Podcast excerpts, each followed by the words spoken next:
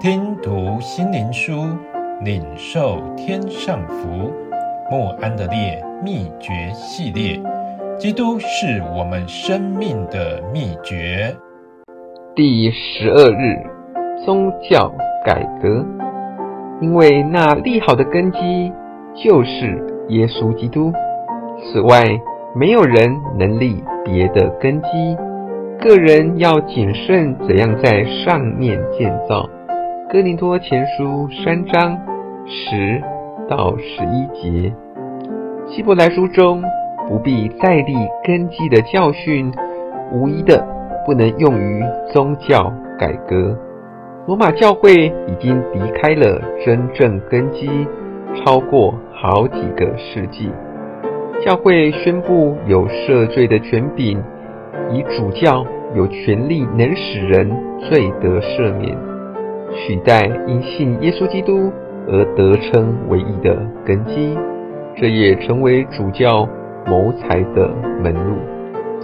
马丁路德和加尔文伟大的工作，重新立好耶稣基督的根基，也安慰千万的惶惶不安的灵魂。当有人重新宣布耶稣能使我们称义，并且与神和好。我们却从来没有为了宗教改革对神献上相当程度的感恩。宗教改革这伟大的工作，并非一年半载能完成的，经过五十年才建立起来。过了很久，仍有很多所谓神职人员没有过圣洁生活。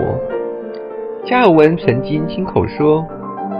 宗教改革只是在教育上，却没有在人们的生活中。他感觉人们需要更深的学习真理，并在成圣的道路上接受训练。无怪乎人们花很多时间在悔改和相信等根基上，却延迟建造成圣的生活的工程。宗教改革有时被认为是五行节的回归，但事实并非如此。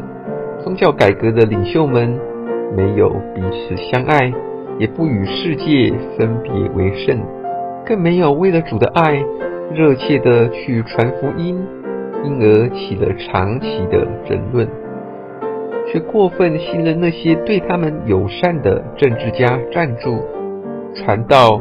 只是被任命为牧师的工作，这与五旬节期间所有被基督的爱所约束的人为基督做见证，形成了鲜明对比。